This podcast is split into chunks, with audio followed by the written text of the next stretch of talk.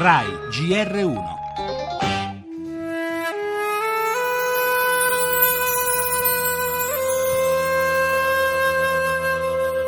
Nel giorno della grande mobilitazione della Coldiretti in difesa dell'agricoltura made in Italy, come una doccia fredda arriva a Catania il sì di Strasburgo a 70.000 tonnellate di olio tunisino senza dazi in più sul mercato europeo in due anni.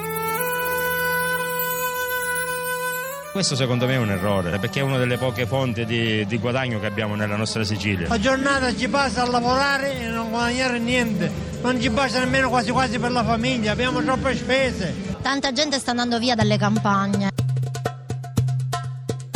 una scelta che mette ulteriore concorrenza sleale rispetto ai nostri produttori e una scelta che rischia di far aumentare ulteriormente le frodi con rischi per la salute e per i consumatori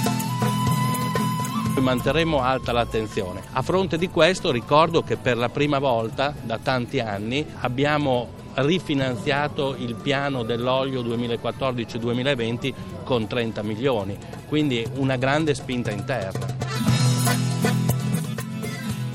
Nella guerra per l'olio il ministro Galletti rassicura vigileremo a tutela del nostro prodotto, ma dopo il via libera del Parlamento di Strasburgo all'importazione senza dazi di altre 35.000 tonnellate all'anno di olio proveniente dalla Tunisia è esplosa la protesta degli agricoltori italiani che temono frodi e una crisi nel settore. In migliaia hanno manifestato a Catania, abbiamo ascoltato la posizione del presidente Coldiretti Roberto Moncalvo. Sullo sfondo le motivazioni che hanno spinto l'Europa a questa decisione, aiutare la Tunisia, uno dei baluardi anti-ISIS, paese amico, in crisi dopo gli attentati del Bardo e a Resort di Susa che hanno provocato un crollo nelle entrate turistiche. Nessuno dubita della necessità di un'azione di sostegno, è il come che preoccupa. La speranza è che gli strumenti messi in campo servano davvero a non affossare il nostro olio, perché troppo spesso alcune normative europee sono sembrate pericolose per il Made in Italy.